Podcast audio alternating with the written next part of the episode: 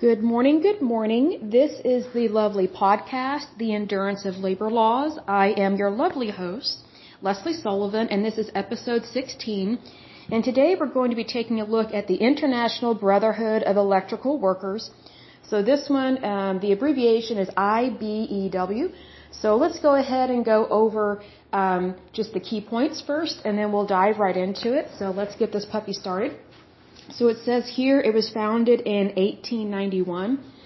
I love it when things are founded before the 1900s and when they're still active today, even though I don't have the same positive opinion of unions as I did before I started this lovely podcast. I still love historical data and the history of in those respects because I think when you have an organization that was founded so long ago and is still current, that they are doing their best to stay alive in their industry, even if they have scandals and things like that. Even if I don't completely agree with them, I'm always impressed with organizations that stand the test of time. And that just always amazes me. And a good example of that is our country, the, the United States of America. We have stood the test of time, and our country has been through a lot. And, you know, whenever you have something that stands the test of time, it shows that you're strong and you have endurance. So regardless of whether you're talking about a labor union or your country or even your life and you you surviving and staying alive. Like for example, with me, I almost died um, because I got really sick and was put on a medication, and I know that God was with me throughout that entire journey for me. And I know that life is nothing to sneeze at. It is truly a blessing from God regardless of whether you believe in God or not, life is a blessing and it is such a beautiful thing to have. So it's just one of those things whenever I see an organization, whether it's a union or not a union, and it goes back before the turn of the century, that always gets my attention. Because also, what might be a good study to look at once we're done looking at all the labor unions within the United States, what I like to do personally, one of my hobbies, is to look up a random year in history and look at what was going on in the United States, and if we were not the United States yet, then I look at what was going on in the world in different countries and, you know, who were the major players at that time. You know, I might pick a random year like 1525. Or I might go back even further in time and go to like to the year 101 or something. Because those are real times and dates in the history of our planet and the history of our world. And it's just neat to see what people did back then. So I've always had a fascination with historical data and with documentaries. That's one of my favorite things to watch are documentaries. So this might be good to do a documentary on, on some of these labor unions. But anyway, let's go ahead and continue on with the with, with the basic facts of this. So they were founded in 1891. They are currently headquartered in Washington D.C. They have locations in the United States, Canada, Guam, Panama, Puerto Rico, and the U.S. Virgin Islands. And it says here they have 775,000 members as of 2020. Their current president is Lonnie R. Stephenson, and they are affiliated with AFL-CIO, CLC, and NABTU. So let's go ahead and take a look at the specifics. It says the International Brotherhood of Electrical Workers, also known as IBEW, is a labor union that represents approximately 775,000 workers and retirees in the electrical industry in the United States, Canada, Guam, Panama, Puerto Rico, excuse me, and the U.S. Virgin Islands. In particular, electricians or inside wiremen, which I didn't know there was a difference between those two. It says in the construction industry and line workers and other employees of public utilities. The union also represents some workers in the computer telecommunications, broadcasting, and other fields related to electrical work. Now that doesn't surprise me because here in Oklahoma, we have quite a few people that work in construction. And sometimes it's a booming industry here in Oklahoma, and other times it's not. It's almost like the oil and gas industry here in Oklahoma where we have these booms and then it goes down. We have these booms and it goes down. People, it's like, it's like industries, they overhire, then they overfire here in Oklahoma, so that happens a lot. But one of the things I notice is that we have a lot of electricians in and out of construction, um, especially when we have tornadoes here. We have a lot of down power lines, and sometimes our utilities, which one of them is OG&E, That's the main one in the state of Oklahoma. But we also have um, cooperatives, co-ops that handle these smaller towns in Oklahoma. And sometimes they outsource their labor temporarily to bring in people from other states to help them, you know, get those power lines back up, make sure everything is safe, and make sure that people have their electricity because not everybody has a backup generator like a hospital because sometimes those can cost thousands, if not millions of dollars, depending on how much electricity that you need. So, but it goes on to say it was founded in 1891, two years before George Westinghouse won the electric current wars by lighting the Chicago World's Columbian Exposition with alternating current, and before homes and businesses in the United States had begun receiving electricity. Now, I just want to make a note here that, you know, big cities got electricity first before the more rural areas, especially in Oklahoma. So, you know, for example, Tulsa and Oklahoma City, you know, they got the electricity first because that's where a lot of the powerhouses were. So the way that these co-ops operated was, you know, you have your, your main electrical company, which is Oklahoma General Electric, which is OG&E. They start in the cities, but when they wanted to make sure to expand out into the country, to make sure these farming communities and these smaller towns got electricity, that's when these co-ops were created so that way they could get electricity as well because even though they not everybody had electricity, they still had food stores, general stores, I mean, you know, mom and pop shops, hospitals, things like that. So they still needed to provide electricity to these smaller communities because not everybody could go to the city for everything that they needed. So for example, you know, I've actually met some women that are probably in their 80s or 90s and they remember way back in the day when their mothers would give birth at home because they lived out in the country, they lived in farming communities, and they were not near a hospital by any means. They may have been 50 to over 100 miles away from the closest hospital. So a lot of these small towns, they had a, just a, a family doctor that would deliver babies, basically a GP. A general practitioner back in those days, they delivered babies um, they could see you for the flu. They could remove your appendix. They did everything. It was a general practice, literally. They handled so many things under the sun, and they had to because they were out in the boonies, is what we called it. So, you know, I think up until the 70s or 80s, there were still some general practitioners that were delivering babies out in these small towns because hospitals were not way far out there. I mean, they had healthcare facilities, but they were small, few and far between because you know these women and these families they needed proper medical care. Even if even if it wasn't a fancy hospital in the city they still needed um, family health care. And so that's how that operated in that. So that's just a side note in regards to some historical background to oklahoma and how you know you, you can still how do i word this? You can still have a thriving community if you're even if you're not comparable to a city. Because the goal is to con- to continue to advance your society, to continue to advance your town, but you you don't stop and get jealous or you don't stop and get negative and think, well, the city has electricity, but we don't. You know, you don't get negative or throw a pity party. You know, all they did was just continue to live their lives. So, because a lot of these people, they they did not have the luxury of having luxury. So, you know, just just remember that that a lot of these uh, places out in rural areas I mean, they didn't even have street lights probably to the 50s or 60s. And if you think about it, you know, like for example, I Dream of Jeannie was on TV in the 1960s, but then you've got people that live out in the boonies that they may not even have a television.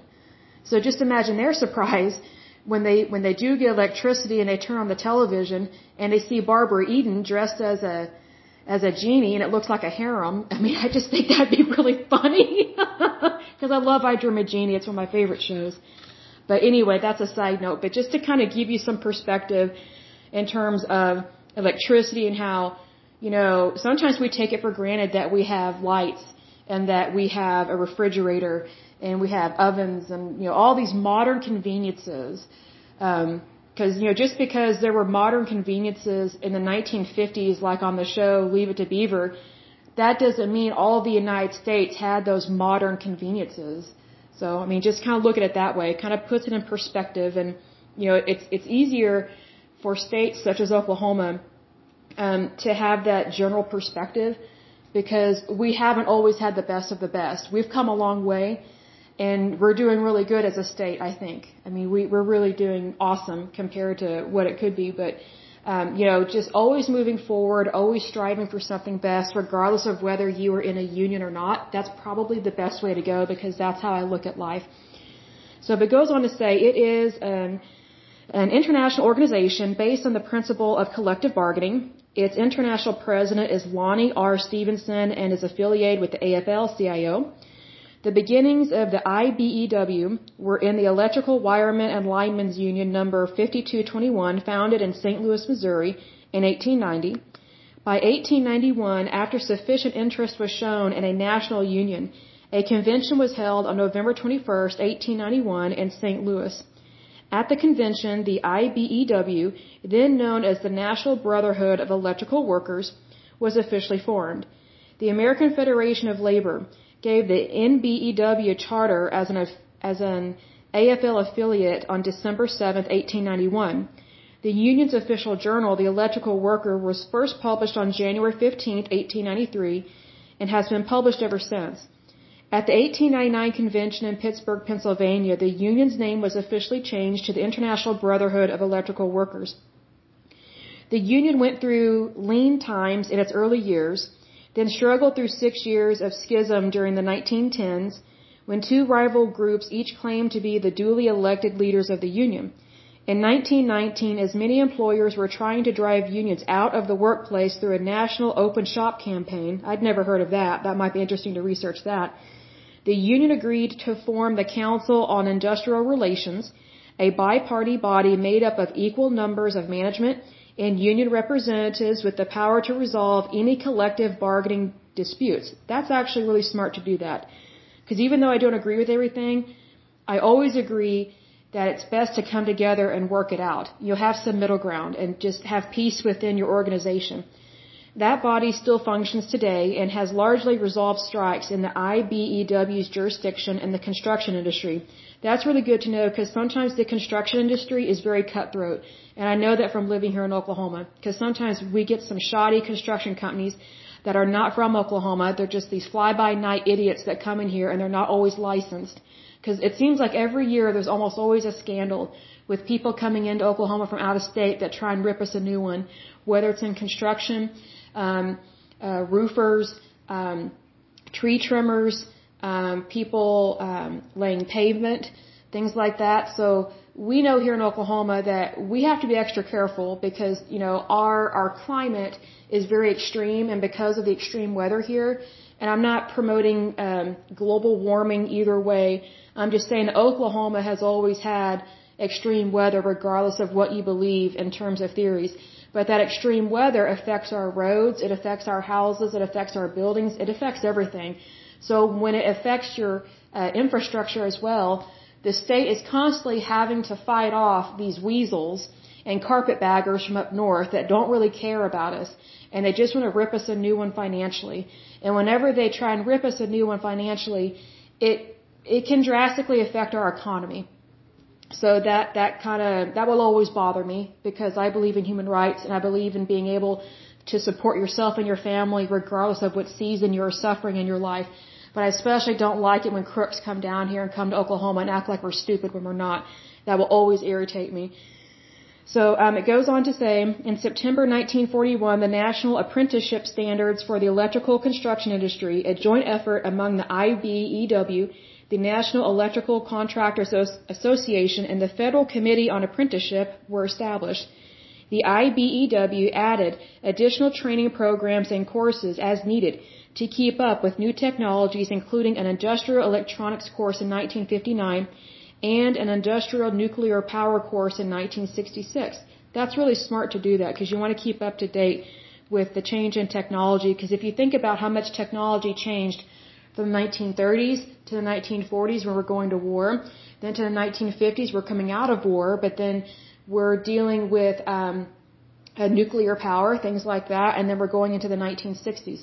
So it's really good to keep up to date with how quickly technology changed within those few decades right there. It goes on to say today the IBEW conducts apprenticeship programs for electricians, linesmen, and VDV, voice, data, and video installers who install low voltage wiring such as computer networks in conjunction with the National Electrical Contractors Association under the, I don't know what this word is, A-U-S-P-I-C-E-S, auspices, I think. I'm not sure I pronounced that. Of the National Joint Apprenticeship and Training Committee, uh, which allows apprentices to learn, or sorry, to earn while you learn. I completely agree with that, and here's why. Sometimes you, you still need to earn money. You still need to make a living while you're learning your trade. Because I think one of the number one reasons why people don't take a job or they don't uh, stay in the job market is because they're not given the opportunity to survive. They don't have access to food, water, and shelter while they're trying to establish themselves in the workforce. So then they give up, or maybe they don't even have the opportunity to enter the workforce because they don't have the skill sets yet. They have the desire and the talent, but they may not have the skill sets yet to earn that living. So this is really good that they're giving people an opportunity to earn a living, to earn a living wage and learn at the same time. And to grow their skill sets and realize their talents that they have. That's very excellent. That I completely agree with. Because I wish that had happened to me. Because most of the time that didn't happen to me. I had to hit the ground running or I basically had no money coming in and I had to find a way to find a job that would pay my bills while I'm trying to grow um, in my skill sets and make more money at that moment and later in time. In Canadian jurisdictions, the IBEW does not deliver apprenticeship training, but does conduct supplemental training for government trained apprentices and journey and journey I think that's how you pronounce it journey persons, often at little or no cost to its members. The IBEW Local 353 Toronto requires all apprentices to be registered with the JAC, which is the Joint Apprenticeship Council, for a number of safety courses, pre-apprenticeship training, pre-trade school courses, supplementary training, and pre-exam courses. The IBEW's membership peaked in 1972 at approximately 1 million members. The membership numbers were in a slow decline throughout the rest of the 1970s and the 1980s, but have since stabilized. One major loss of membership for the IBEW came about because of the court-ordered breakup at the end of 1982 of AT&T, where the IBEW was heavily organized among um, both telephone workers and in AT&T's manufacturing facilities. Oh, that's interesting. Membership as of 2020 stands at about 775,000, according to their official website. And then it lists all these different presidents, and, they, and they've had quite a few. Now these are international presidents, so this may not mean that they're actually from the United States. So um, their presidents, man, they've had so many um, from 1891 to current, and then it lists um, all their different conventions that they've had, starting going all the way back to November 1891. That's really cool because it gives the locations as well. So that's really neat to see that. Um, but this is a really neat union, and I'm I'm glad to see that there's um, no scandals listed. That doesn't mean that there aren't any, but it's kind of refreshing um, to read something that's not loaded with um, problems. Um, I would like to see their data on if they do audits throughout the year. Um, as I've said previously in podcasts, um, I think every organization, whether they are unionized or not, needs to do an internal audit and an external audit twice a year, so that way you know your financials no matter what. Um, also, I think that it should be listed if they give any monies to political parties. I'm kind of surprised it doesn't list any of that, but you know, maybe they're one of these unions that doesn't give to a political party, which would really just take my breath away. I mean, it would just shock me if they did not give to a political party, and if anything, it would be refreshing. Um, I would love that. Um, but one thing I did want to go over, um, and maybe I'll I'm to think if I want to do this during this podcast or not. I guess I'll go ahead since we're only sitting at 19 minutes here. Um, I got to thinking about this last night when I was thinking about um, what I wanted to talk about for the next podcast, and it dawned on me that I might be using a lot of words that people may not know what they mean because they've never worked as an auditor or they may have never worked as an accountant. So it dawned on me that some people may not understand my frustration and my irritation, and a justified frustration, irritation when you're looking at things from an auditor point of view and how you expect an organization to function, especially when they're dealing with millions of dollars. So um, what I'm going to do right now is go through how an auditor and a staff accountant looks at things and why things pop up as a red flag to us in this industry. Because, you know, our brain is trained to be that way, but also my brain naturally thinks that way. Like it catches stuff and catches stuff quickly because my brain operates like a ticket tape. You know, it kind of reminds me of, you know, the movie The Matrix, you know, when you see all those numbers and symbols going up on the screen and it's just moving really fast. That's what my brain is like. When it's looking at data and most of the time I'm scanning stuff first and I'm looking for things that I know are wrong. And then I go back and I really dig into it. And that's, that's what you do with this kind of data.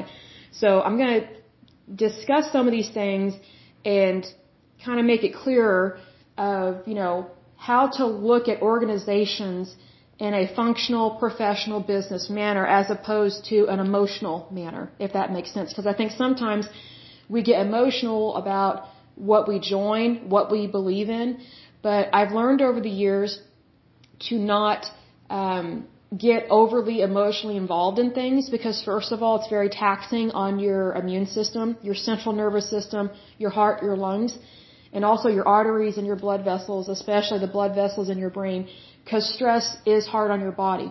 And you have to really monitor your emotions. Like I look at things from, um, from a physical point of view as well. And also, um, I know that for me personally, you know, being female, it's very easy to get emotionally attached to something and be really involved in something. So being that I know how I naturally am, just how I am physically, I know to restrain myself. I know to control my mind, my words, my emotions, and to look at things from a non-personal point of view, look at it from a business point of view and from a professional point of view, because there is peace and calm in that. And it helps you to see things correctly. That doesn't mean that women are, are, are horrible or that they have a hard time with that. It's just that these are principles that I have applied to my life and my daily life to make sure that number one, I'm having a happy and peaceful life as much as possible. Number two, that whoever I work for, that I can give them my best. Because I'll put it this way, like I've worked with guys that were just as emotional as women, if not worse, and you know what? It was horrible. Um, it was just like, wow, I, I just was not expecting that. And you know, when I go to work, I am all business. Like whatever is going on in my personal life or private life, it stops at the front door at, at my place of work. You know, the moment my pinky toe steps foot on that property of my employer, all the drama, which I hardly have any drama in my life, but anything that is bothering me in my personal life, I shut that off the moment my pinky toe gets on the property of my employer. Because I don't ever want to be seen as a disadvantage to my employer. I want to be seen as part of the team. I, and I want to be a part of that fellowship. And it's hard to be a part of a good team if you're not bringing your best. And um, I think sometimes we get caught in the trap of, um, you know, it's one thing to be human. It's another thing to be wrapped up in our situations. And that doesn't mean that we ignore our problems and think, oh, my stuff's not important when it is, but it's just for me personally, whatever was going on or is going on in my private life or my personal life, it always brought, brings me, has always brought me a lot of peace to work because work to me was a, was a break. It was a much needed break from the personal stuff going on in my life. That's why I love to work so much. I can work anywhere from 40 to 8 to 80 hours a week typically.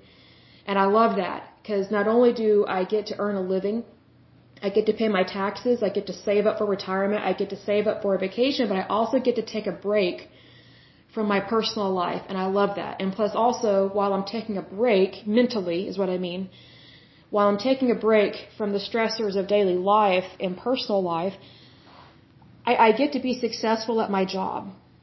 And I think that's real important for everyone to feel that that sense of accomplishment. I guess is what I'm trying to say. So, but you know, let me kind of go over some specifics here and you know really dive into some of the terms that I've been using throughout these podcasts because I think it will make more sense. And if you already know what these mean, that's great. But if you don't, this will help you understand um, the red flags that I see very quickly. So I'll be right back in just a moment.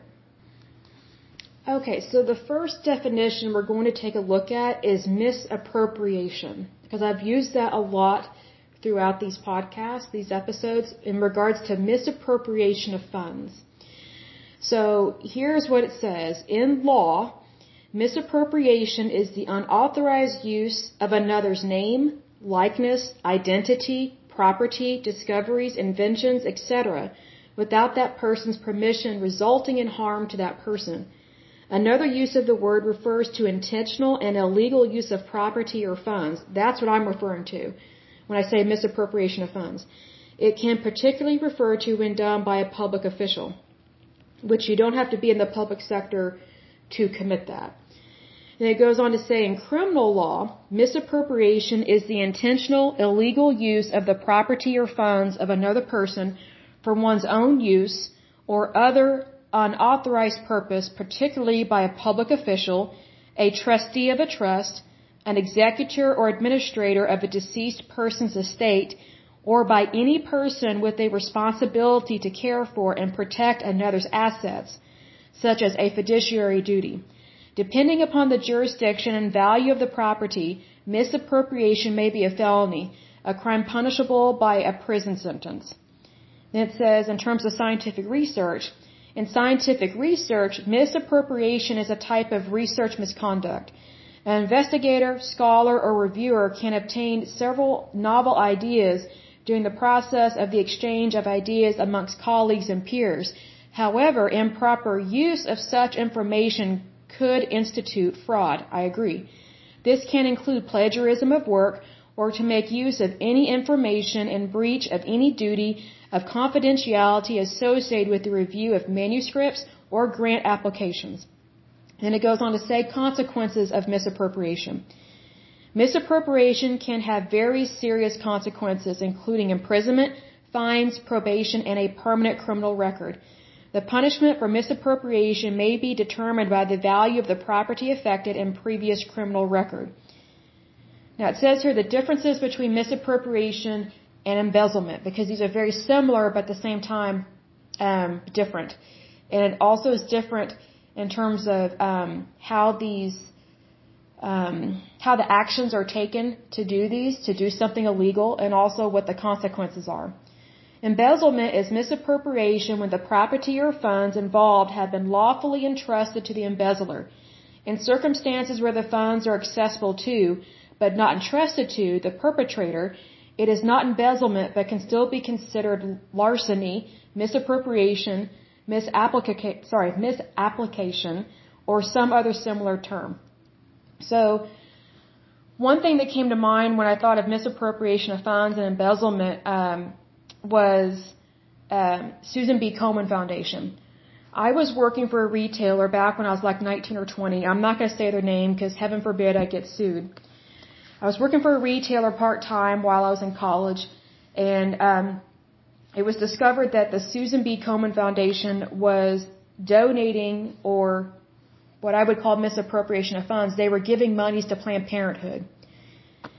And like my mouth just dropped because I thought that is unbelievably wrong and illegal, but they got away with it because they're a foundation and for other reasons. I have no doubt they wormed their way out of it. I mean, it really bothered people because, you know, when people were donating to Susan B. Komen, they they were not giving money so that people or so that women could have abortions.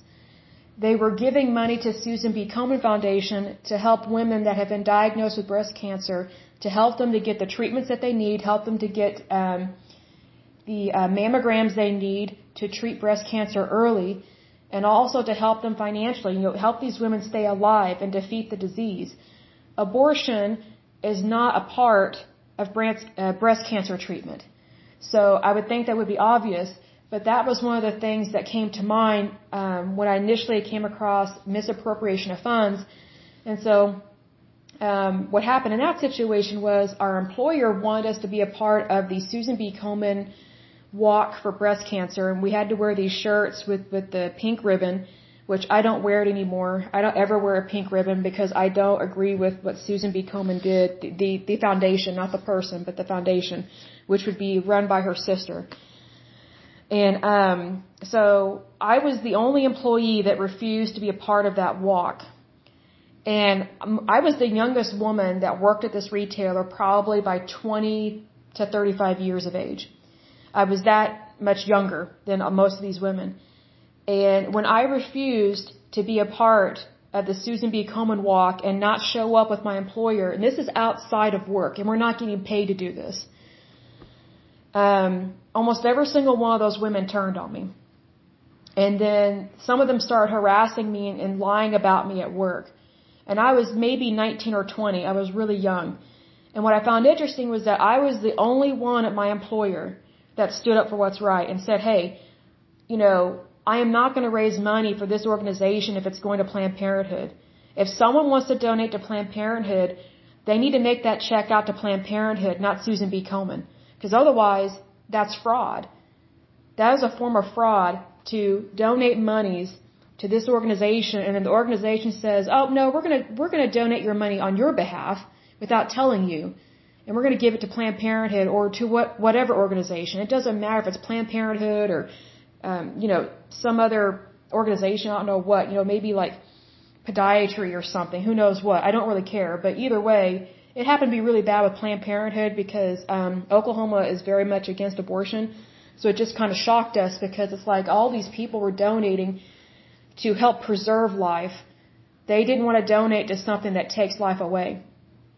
Because um, that's what abortion does. It stops something, whether you think it's a person or not. It stops those cells from growing and becoming a human being. So you technically are taking life away when you do that. But um, anyway, uh, and I wasn't like, you know, I wasn't necessarily pro-life to as much as I am now back then.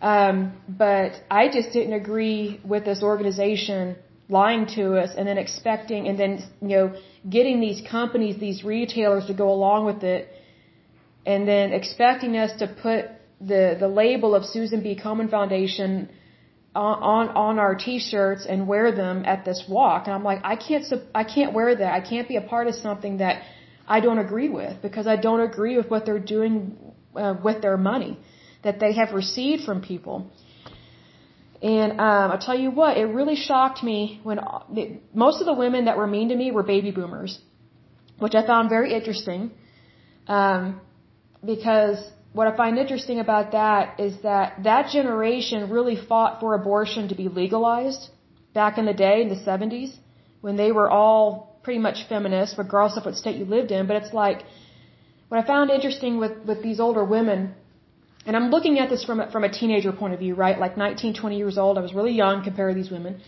I just thought it was odd that when they were my age they were all for abortion you know, give us our abortions, that's what we want. But then they get older and they're like, they, once they get married and want to have a family, then they think that whatever they're pregnant with actually is a person. But when they were single, they didn't think it was a person. They thought they could just destroy it and get rid of it because it wasn't important or valid. But it's like once they have that wedding band on their finger, now it's a person. And I just thought that was really hypocritical because I'm just kind of standing there staring at them like, what in the world? It was so weird. It was so shady. Then also, you know, they were um, pro-abortion, pro-choice when they were my age at that time. But then once they get married, have a family, and now they're older, now they're Republican. Now they're conservative. But now they, they claim to, like they claim to be conservative and Republican, but then when it comes to like some of these organizations, they really haven't changed. I just, it was so confusing as a young person because typically when you work with way older people, you tend to think that they know what they're talking about and they have wisdom and guidance. These women did not. I was very disappointed and then they turned on me because I didn't agree with what they wanted to do. Like, I, I was kind of on the fence about abortion back then. Like, I, I knew that I probably would not ever get one if I was in that situation. But at the same time, I, I, I valued human life a lot because I value my, my life. And it was really conflicting to me for these older women to be so mean to me because I disagreed with what this organization was, was doing and even management was against me. And they were putting pressure on me to uh, stand in solidarity with them um, publicly.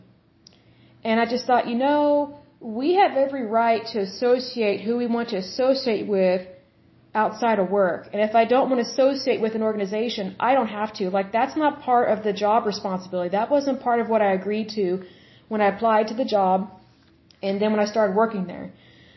And so, needless to say, that job did not work out very long after that because management was so hateful and horrible to me, and some of these employees were really bad to me. Now, now the younger women, the women that were that were around my age, they were in the same boat as me. Like we kind of felt trapped. It was really weird because you know we're the ones that are young, going to college, we're dating, and you know one of the girls I worked with, you know she was engaged to get married, and she would just roll her eyes at these older women because they would, you know, they they, they put on the whole oh I'm a mother card. You know they they they put that cap on their head that day, or they put that feather in their cap that day. But then when it comes to certain social issues, they rip that feather out and put in a different one. Like it's, it, it was very hypocritical and we were just like, can't this just be about work? That's what really bothered us, um, at, at our job. And we were the part-time workers. It really bothered us that, you know, we just wanted to come to work to work. We didn't want to be a part of any special political party, any kind of agenda. We didn't want to be bombarded with these causes where it's Susan B. Komen or Planned Parenthood or PETA or, or whatever the case may be. I mean, we didn't want to be bothered with that. We were just there to work, to, to sell the goods of the store. And unfortunately, some of this stuff came down from corporate and, you know, corporate wanted to know who was not willing to participate and they were mean to us. So eventually a lot of the young women left and so we ended up getting jobs elsewhere because it was turning into such a, um, bad place to work that, you know, it just, the agenda of the company, the political agenda, um, interfered with the job. And it was creating a hostile work environment. And it was like the young or the old against the young, the young against the old, even though we were doing everything we could to work well together, it was just this it was like a snake pit working with these women that, that just had a chip on their shoulder. And it's just like, you know, what I wish I had said back then, what I wish I should have said, but I wasn't educated enough and I didn't really have enough courage back then. I really just wanted to say, look, I don't care what you believe in. I, I still respect you. I just wish that you would respect me. You know, we're here to work together. You know, this place used to be fun to work. You know, let's have fun. You know, we see each other quite a bit throughout the week. Like, I'm not I'm not against you. Like, you know, I just want to have a nice work environment. But their behavior so shocked me that most of the time, me and the other young chickadees, we didn't know what to say, so we would just walk off in shock, like our mouths would be dropped. And what sucked, what was really bad, was that customers would overhear this. And so, whenever these older women were going off on us, some of these uh, um, customers would not shop there anymore because of what they were overhearing. And it's like, thanks a lot, now we're losing our sales. So, you know, the workplace should be about work. It shouldn't be about a cause. I don't care if it's for saving the planet or if it's a Planned Parenthood thing or if it's um, environmental or, you know, even, even if it's a, a Christian cause or something. None of that should affect the workplace because the workplace is supposed to be neutral. And unfortunately, this one was not. So, but that's one of the things that you have to remember. Like when there's misappropriation of any kind, it destroys the workplace. It destroys the organization. And unfortunately, because of the misappropriation of funds um, within this retailer and where they were saying it was going, and then who we were giving it to was not giving it to the correct organization within the organization, it led to problems at our place of work. So, you know, that's how misappropriation can affect things. Even if you're not directly involved, it, it kind of is like a spider web and it has, it just kind of infiltrates everything in a really bad way. That was one of the first ways that I came across misappropriation of funds was just working a part-time job and noticing some problems. And so that's kind of how, um, I got to thinking about this stuff and where my experience comes from in that. So, but, yeah, we're getting close to 40 minutes, so I'll go ahead and stop here for now. Um, probably for the next podcast, let me take a look at another one that we're going to take a look at. The next labor union we're going to take a look at is the Laborers International Union of North America. It was started in 1903. It says it is miscellaneous construction workers and other trades, so it's probably going to be a large one. because they're encompassing quite a few different types of labor. So until next time, um, I pray that you're happy, healthy, and whole, that you're doing what you love, and that you just have a wonderful day and a wonderful week. Thank you so much for joining me. Until next time, ciao.